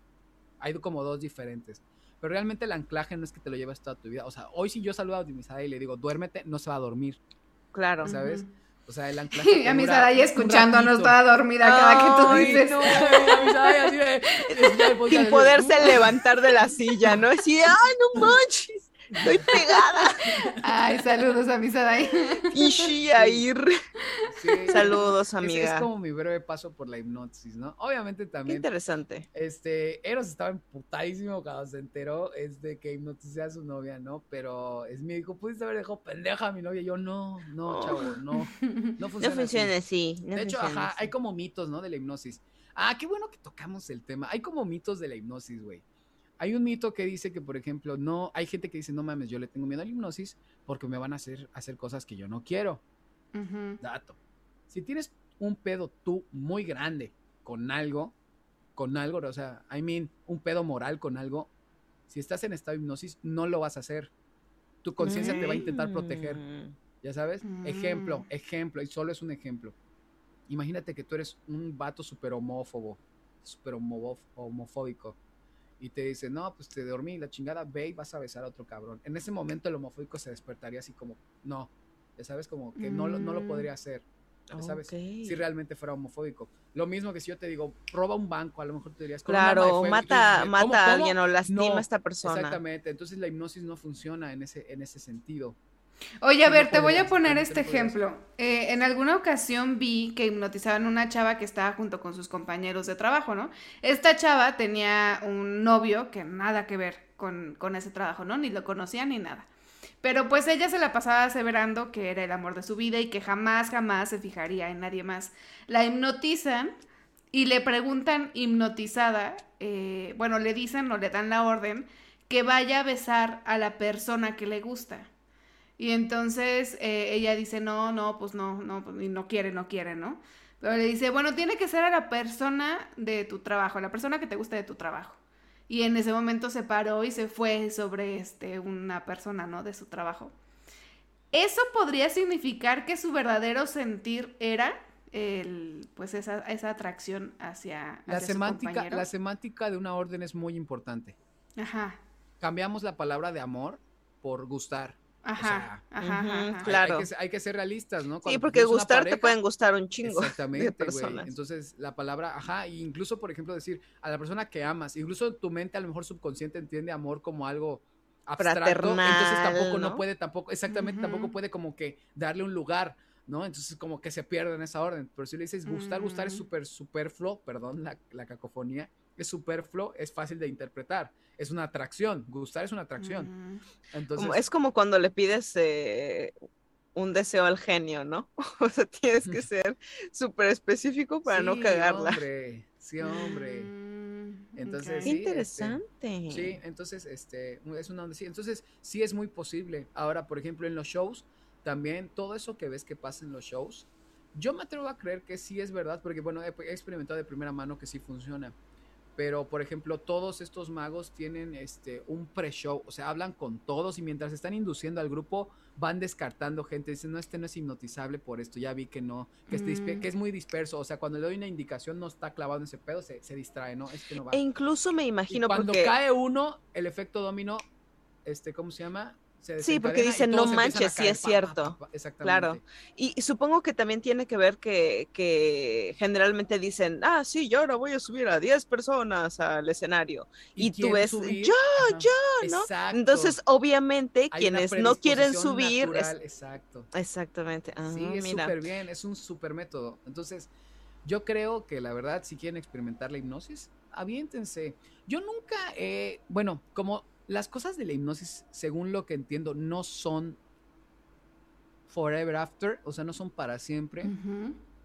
Yo también creo que hay un límite con todas estas cosas de que, no, pues es que acudí con un terapista eh, que es hipnotista también y me ayuda a dejar de fumar, ¿no? Entonces, a lo mejor sí, pero a lo mejor también tiene como un- una fecha de caducidad, no sé, algún ciclo cerebral donde se reinicie la información, algo y vuelves como a, a rápido a agarrar el hábito, ¿no? Entonces yo no sé también cuál, cuál es la duración en cuanto a eso, pero sé definitivamente que un anclaje no se te queda después de tres o cuatro horas, ya no tienes ningún tipo de anclaje, o sea, ya, ya, sabes, Claro. ya está tu, tu mente otra vez en, en modo normal. Eh, Sí, Si alguien sabe más acerca de métodos para hipnotizar a estaría- las personas, huevos. compártanoslo. O si nos, o si los han hipnotizado, también Sí, sus chido. experiencias, sí. Claro. sí. Y, también, si quieren que Yair nos hipnotice y que de verdad se ponga las pilas, Sale mal. compartan. hace como 10 años que no hago eso. Pero bueno, pero El bueno, video- no, estaría mal probar, la verdad es que no estaría El mal video probar. empezando así de, y aquí estamos con Chapman, estoy a punto de hipnotizarla, cortea, Chapman, por favor, despierte, y Chapman Regresen, sí, ¿no? Y yo estaría padre, estaría padre. Como dato adicional, si alguna vez se han preguntado cómo se siente estar hipnotizado, según lo que he leído, porque pues nunca he sido hipnotizado, es que tú ves todo lo que haces como un sueño, justamente. O sea, lo ves como una película. Mm. ¿Y si eres Corina, te vas a acordar o no te vas a acordar? ¿Quién Ah, sabe, buena Corina? pregunta. ¿Quién Vamos a averiguarlo. Sí, a despertar en el... Según yo- Según yo no debería haber como un blackout después de, de una hipnosis. Me despierto en el escenario y dije, ¿qué estoy haciendo aquí? Ni siquiera recordando que estoy en un show. Eh, es. Sí, ¿qué, qué, ¿quién son ustedes? Ay, no, qué interesante. Yo, yo honestamente he de decir que es un tema del cual no me he documentado lo suficiente, sin información realmente. La verdad es que no creo en la hipnosis, pero también hay falta de información, ¿no? Entonces, quién sabe, a lo mejor si leyera un poco más acerca de esto, pues podría decir, ah, no, no manches, ¿no? Pero de que se me hace un tema interesantísimo, de Es eso la, que... es la primera vez que me enfrento. Yo no sé si los que cazan este, ovnis y fantasmas se sienten así, pero es la primera vez que me siento así como de, Corina, es real, güey. Es real, tengo evidencia, güey. Tengo evidencia. ¿Cómo no puedes creer que no es real? Sabes, No sé, güey. Me imagino a esos vatos Dice, súper "A- así. ahora siento lo que siente Jaime Maussan Ah, cuando cuentas Carlos sus Trejo. experiencias. Carlos Trejo, estoy de tu lado. Rómpele los hocico a Ya sé, yo Ay, tampoco no. creo mucho. O sea, yo tengo muchas ganas de que me hipnoticen porque no creo mucho. Es que creo que la hipnosis ha, ha agarrado como que esta onda de, de no ser creíble precisamente porque lo vemos con magos. Y sabemos que los magos, pues son artistas. Es un espectáculo. O sea, la magia, en, en ese sentido en el que pensamos en el conejo del sombrero, es un truco, es una coreografía. O sea, Me da no mucha es risa porque, o sea, hace media hora Chapman y yo así de, güey, hay que hacer este, aquí unos viajes astrales bien cañones para viajar juntas a ustedes en Francia, que no sé qué. Media hora después, no, no creo en la hipnosis. Así, No, o sea, imposible. No, no soy realista. que- No, como pero que no me convence. es que en los viajes astrales tú tienes el control, o sea, al final eres tú con tu propia mente. Pero de allá que claro. alguien controle tu, tu, tu mente está como muy cañón. O sea, yo es algo que, no sé si, si, si decir que no creo sea lo correcto, pero sí es algo que no me imagino y que dudo inmensamente que pase tan así, ¿no? Este, igual y sí tiene que ¿ustedes haber una creen, público? predisposición, pero exacto, lo importante es, ¿qué creen ustedes? Que nos digan en los comentarios qué onda, si alguna vez les ha pasado. Pues yo la, verdad, padre. yo la verdad, para empezar, sí como que quería creer que sí pasó y hasta que pasó fue como, no manches, sí, definitivamente esta onda es real. Y además hay mucho material. O sea, yo sé que también hay mucho material de cómo cazar fantasmas y de la energía reiki y todo ese pedo. O sea, también sé que hay mucho material de eso. Pero pues el, el hipnosis, este, pues, se lleva desarrollando como método clínico también desde hace años. De alguna forma tiene cierto respaldo, Ujú, ¿no? ujú.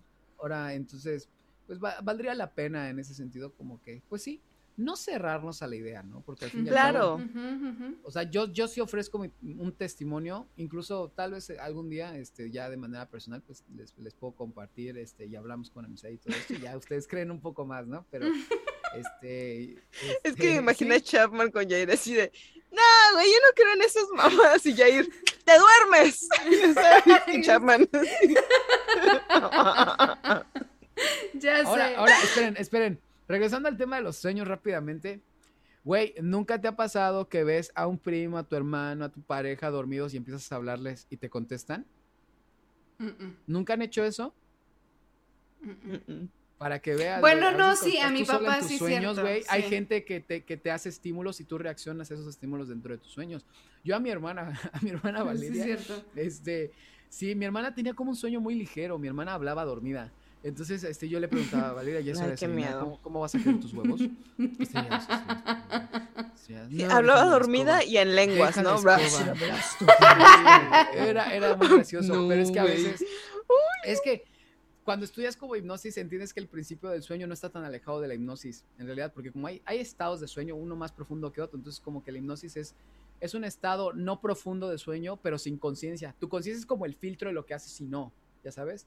Entonces el inconsciente es como el estado puro, es como, tú me dices qué hacer conciencia, ya sabes. Entonces cuando tú distraes a la conciencia y le metes una orden, pues el inconsciente hace, ok, ahorita lo hago, ya sabes. Entonces así es como la metáfora más sencilla que se me ocurre para explicar el procedimiento. Entonces obviamente cuando estás dormido también es un estado porque tu conciencia está ocupada limpiando la información del día a día. Obviamente cuando tú le hablas, tu inconsciente responde, ¿cómo vas a querer tus huevos? Estrellamos por favor con chorizo, gracias. Ya sabes, o sea, esas cosas pasan. Es, como ese respaldo, ¿no? Ya. Pues vamos a intentarlo. Hoy lo voy a intentar. Ahí les cuento cómo me fue. El pobre Luis ahí siendo un Sí. experimento. Ah, Está chingón, las lecciones de la neta están están súper chingonas. Sí, que Y todos hagan ese Ay, experimento. Ah, sí, y súbelo. y nos lo Ay, pasas. hacer un live al podcast. ¿no? Hipnotiza a mil personas a la vez a través de, de Zoom. Ay, no manches. Oye, sí, porque también he visto que supuestamente hacen eso. Eso se puede, o sea, bajo tus conocimientos y lo que has investigado, eso se podría. Pues es que según yo conozco al menos dos inducciones, la de shock y la de in- y la inducción lenta, que es donde somatizas a la persona. Entonces a lo mejor, a lo mejor hay una presomatización o predisposición si tú dices, te voy a hipnotizar, ¿no? Y te conectas y tú estás esperando nada más que el mago te diga o que el hipnotista te diga, duérmete y te duermes. A lo mejor sí, porque se parece mucho a la de shock. A veces la de shock ni siquiera requiere que te jalen ni que te abracen ni nada, nada más te hacen, duerme, te duermes. Entonces, yo creo que tal vez sí es posible, me parece poco probable. pero creo que es posible. Tal vez, o sea, somos increíblemente poco eh, ¿Qué? predecibles en ese sentido Ujú. los seres humanos a las reacciones, ¿no? Entonces, a lo mejor con mil no, pero a lo mejor uno de esos sí se duerme, güey. ¿Quién sabe? ¿verdad? Sí. No, no sabría, pero bueno. Estaría Sí, padre sí. experimentarlo. Oigan, ¿cuánto tiempo llevamos? Como, ¿Quién sí, como sabe? hora y media. Sí, ya llevamos como hora y media. Es que el tiempo hablando con ustedes. Ahí está la Cori que ya se dio cuenta que sí nos quiere. Oye, Oh, A partir de no. ahora, Cori va a estar de romántica con nosotros. Claro que sí. Claro que sí. Oigan, me No. gustaría, me gustaría aprovechar como esta oportunidad para cerrar el programa con este, Ok. con una recomendación de una canción para que la gente pues, tenga Date, date, date. ¿no? Sí, mira, yo voy a, re- voy a voy a sugerir por esta ocasión una canción que me remonta al tema de tu abuelita. Entonces, esta canción se llama 21 de septiembre, es del Cuarteto de Nos, gran banda de rock uruguayo. Entonces, se las recomiendo este para que escuchen. A ver, ay, mis compañeras buscando en su playlist, ay, ¿qué voy a recomendar? Pinche Yair, me, me. Me puso, No, me puso en jaque más bien estaba anotando en, en mi celular acordarme de escucharla porque sí, fíjate que sí es un tema eh, sensible, sensible, sensible. Entonces como que siempre intento no profundizar demasiado, o sea, tampoco te voy a decir, ay, no lo puedo hablar, porque, o sea, no. pero sí, Sí, pero- intento no Pero quiero un contexto diferente para hablar de eso. Ajá, exacto, sí. Entonces correcto. estoy poniendo en, en mi celular eh, el recordatorio de, de escucharlo. Y- ¿Cómo y dijiste que se llama? decirte, 21 de septiembre. 21 de 21 de septiembre. septiembre. 21 de septiembre. Cuarteto de Nos es muy bueno. Sí, es Sí, muy de bueno. hecho se los recomiendo. O sea, no es como. Creo que es un grupo que brilla por eh, sus letras en el sentido en el que su vocalista realmente intenta hacer algo no diferente, como mírenme, soy único y diferente, sino como su crítica social intenta ser profunda de una manera muy digerible. Entonces, es, es una buena forma de, de hacer arte, yo creo, ¿no? No debe ser la única, para nada, no es lo que estoy diciendo. Pero es- Ujú. es, es un grupo fresco en ese sentido. Entonces, súper recomendado el Cuarteto de Nos, una de mis bandas favoritas. Yo les recomendaría, y espero no echarme a la yugular a todos los fans que son muchísimos del K-pop, pero yo hace unos años honestamente criticaba mucho el K-pop. Era así como que jamás en la vida voy a escuchar K-pop, que es ese pequeña K-pop.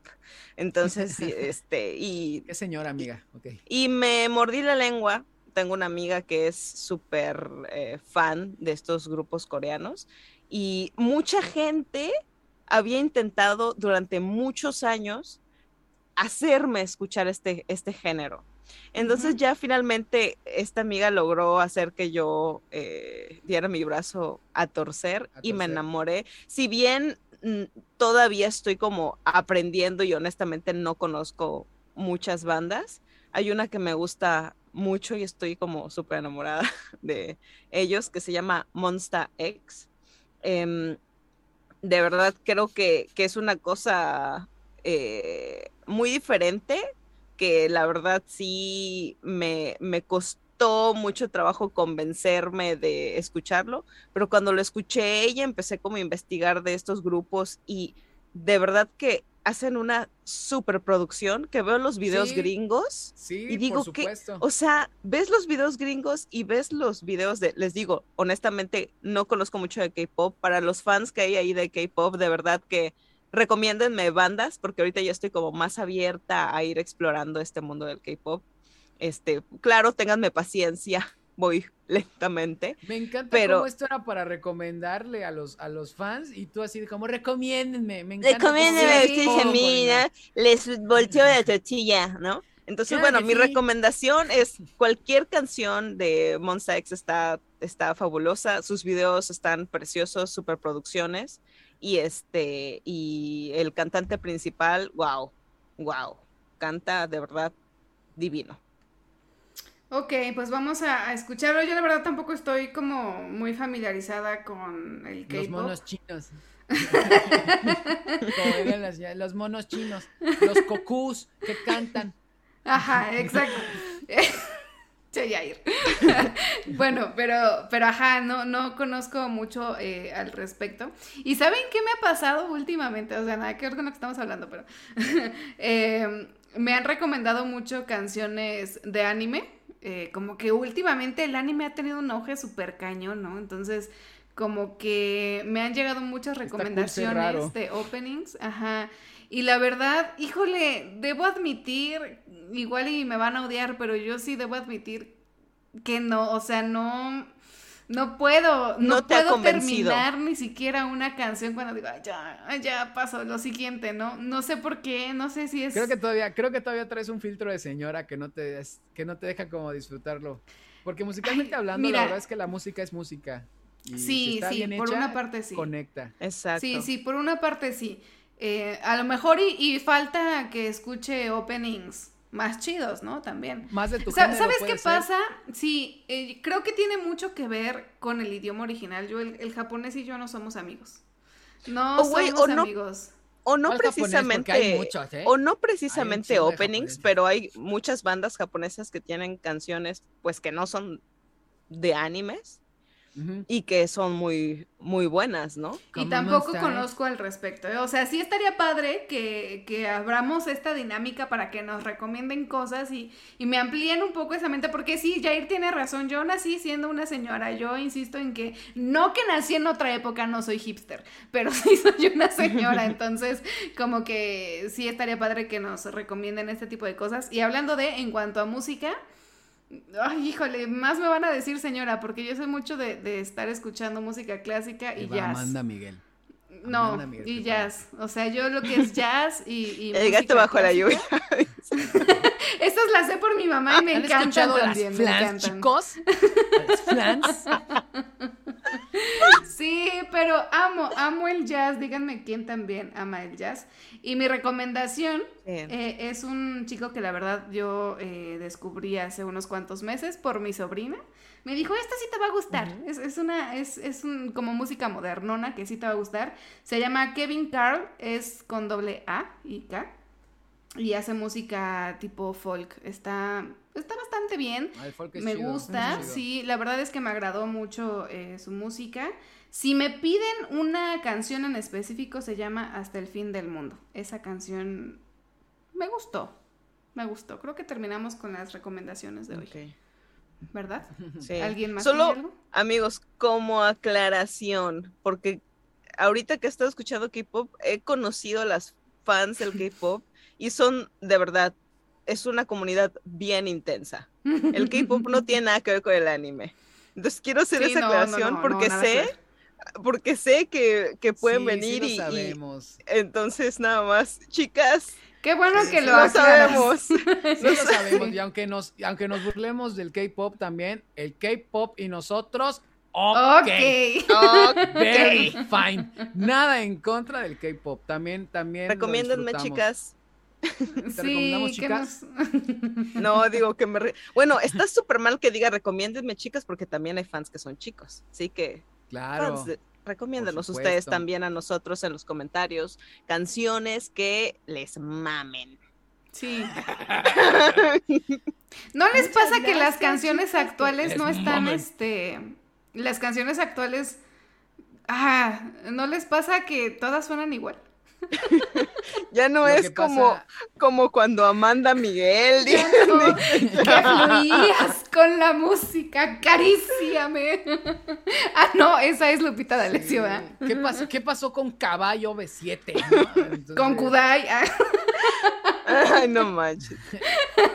Yo creo sé. básicamente que, que realmente yo, por ejemplo, sí tenía como mis ondas de señor con, con la música asiática, pero como YouTube me la recomienda un rechingo en anuncios, Mm. cuando estoy viendo mis, mis programas de señor en YouTube, este, ¿cómo se llama? Pues ya en, en ojo crítico te pones a examinar la producción, superproducción, ¿eh?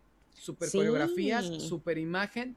La, la música es completamente diferente al, al sonido pop latinoamericano que ahorita está como muy dominado por el trap y el reggaetón. Entonces, para mí el K-pop tiene musicalmente, no voy a decir más valor porque todos los géneros tienen su valor musical. Me refiero a que tiene unos valores ujú.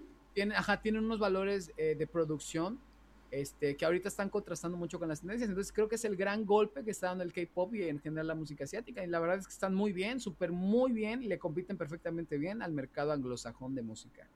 Oye, y de entre el reggaetón, el popetón y el trap, ¿qué, se prefiere?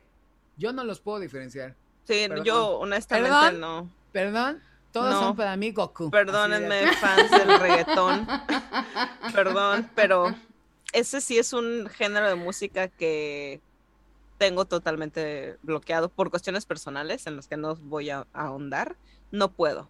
Si yo estoy en un lugar y escucho reggaetón, tengo que salir corriendo, no puedo. no. no lo sabía así. O sea, a mí, a mí no me gustaba, pero está bien. Sí, no, y por eso es una cuestión como muy personal, sensible. Entonces, no. no. K, K-pop. Bueno, si ustedes sí lo pueden diferenciar, igual. Es como con el rock, ¿no? A mí todavía me cuesta un poco de trabajo diferenciar entre el alternativo, el así, de ese tipo de géneros que, hay en el entre rock. Los subgéneros del rock está mm. súper difícil. Sí. Yo lo pongo como rock and roll, rock y, y heavy metal. Ajá, son como que los más marcados, ajá. Pero aún así, dentro de, o sea, luego tú estás escuchando algo que crees que tiene que ver a lo mejor con metal y resulta que es, no. que es otro tipo de rock, ¿no? No puedo dar ejemplos porque sigo confundida al respecto, pero... Ajá. Sí, o sea, creo que mientras, mientras más de esta música consumes, como que te es más fácil diferenciarlas. Ese es como más el, el, tipo de música que me gusta escuchar. Entonces, no te puedo poner en palabras específicamente este, cuáles son las diferencias, pero cuando las escucho, sí digo, o sea, por, por los beats, por el sonido, por el tipo de instrumentos que utilizan, por las vocalizaciones que utilizan, sí, sí son como, como bastante identificables, ¿no? Es así como yo con estas cuestiones de reggaetón y las otras cosas que dijiste, pues la neta es que no las voy a pues, saber diferenciar porque no es música que consumo, ¿no? Entonces, creo que en el rock sí es eh, sí es eh, relativamente, no quiero decir, ah, súper sencillo, ¿no? Pero sí es como, como hay, hay ciertos aspectos que te ayudan a identificarla muy, muy, muy bien, pero pues es eso, ¿no? Es consumirla. La se siente más pesada en los géneros y, y, se, y lo diferencias en cuanto al rock. Sí, el, el, punk rock, ¿no? O sea, lo, es súper diferente a un folk rock, folk rock, por ejemplo. Sí, sí, así es. pero es, es, esa vaina, ¿no? Mientras tú escuchas puede ser que, identifiques, pero, o sea, a ver, tú descríbeme ahorita en qué consiste y... Mm, o sea, la verdad es que no sé si tenga que ver con filosofía, no sé. ejemplos. Ajá. Es que es más fácil poner ejemplos. Por ejemplo, el rock and roll es súper Elvis, súper La Bamba. ¿Viste La Bamba? La película de La Bamba. No. Eso es rock and roll. ¿Nunca viste la película La Bamba? Súper recomendada, una de las grandes biografías del, de la iconografía del rock. Eh, la biografía de Richie Valens, La Bamba. Ok, la voy a ver. Este, este mexicano descendiente. Sí, está, está muy buena la peli. Este dato, el vato que interpreta a Richie Valens también canta las rolas. Entonces, gran, gran peli biográfica, está chida. Este, rock and roll, este, para rock o, rock pesado, lo que, lo que comúnmente se denomina rock es, es, el rock pesado, el hard rock, ¿no? Están como exponentes ACDC, por supuesto, Iron Maiden. Iron Maiden es heavy metal. Mm, este, ¿quién más podría ser banda famosilla ahí de rock? Black Sabbath, quizá. Black Sabbath es el padre del metal, para que veas. Cómo, cómo, es como diferente. Sí, sí, es que te digo, sí hay la, la, onda del rock, la onda del rock como, como, digamos que el rock and roll todavía era algo que sentías que era un rock que puedes bailar. ah, ok, tú estás diciendo rock and roll. No, estoy pasando del, rock, del rock, and roll, al, rock. ah, ok, ya. El rock es, un género menos bailable, las guitarras se lucen mucho, pero tiene una estructura todavía más como fácil de entender, ¿no? Como riff, que es como el arreglo de guitarra principal, el coro, el solo, coro, riff, ¿no? El metal ya es una composición más compleja, tiene mucha velocidad por lo general y sonidos este más pesados. Muy rápidos. Son pesados y rápidos. El ejemplo es Metallica, ¿no? Claro. son como son como ajá. Entonces, Tú estás hablando de bandas de metal. Es que está hablando de todo, Cory. Me estaba dando a Chapman como cómo diferenciar rock and roll de rock de metal. La cara de Cory, güey. ¿Qué, qué, pero, ¿qué está pasando? Perdón, no te, no te presté atención. lo Creo que se durmió un segundo. Así, Me ay, volteé a ver ¿qué- mi qué- celular y pues sí. ¿Qué estoy haciendo? ¿Sana? ¿Por qué estoy al aire? Ya sé, pero bueno, todos los géneros son apreciables. Es más, en algún momento yo odié la banda así, machín. O sea, yo escuchaba banda y, y me iba. O sea, no podía con la banda. Pero Pero, cuando creces, dices, ajá. no. Ahorita la amas. No, no, no, Ay, no, No, tampoco. pero, o sea, pero no conozco. No conozco el género, creo que tiene muchísimo tiempo que no escucho una canción de banda, pero, pero a lo que iba es que eh, recuerdo muchísimo en mi adolescencia esta canción de, pes- de pesado ¿Cuál? que se llama Ojalá que te mueras. Ah, sí. Ojalá que te mueras, que todo tu mundo Se vaya Ah, sí, sí, lo he escuchado, lo he Ajá. escuchado. Sí, es, esa ¿Cómo se canción llama la, cómo se llama la banda? Pesado. Pesado. Pesado. El grupo pesado. Sí. Creo que es la única La canción es que hasta la fecha he amigos. cantado a todo pulmón, así de que de verdad me gusta. Sí, la verdad es que disfruto. yo también era como el detractor cuando era adolescente y súper rockero, también era súper detractor de la banda y del reggaetón. Pero ya cuando creces como que yo me aliviano un chingo en ese aspecto, o sea, ahorita ya no Sí. me arruina el día. Sí, Y no. por ejemplo, en una fiesta puedo escuchar, me harta hasta cierto punto ya después de un rato, pero tampoco es como que me ponga así como, eh, qué asco. este ñe, ñe, ñe". Ujú. Sí, pero o también sea- aprendes a, a disfrutar musicalmente algunas cosas, ¿no? Y, Claro. por ejemplo, todos claro. estos grupos que están como en super mega exposición de banda, son grupos que están más producidos y más cuidados y no están tan puercos. Sí, te estoy hablando a ti, grupo marrano, estás muy marrano.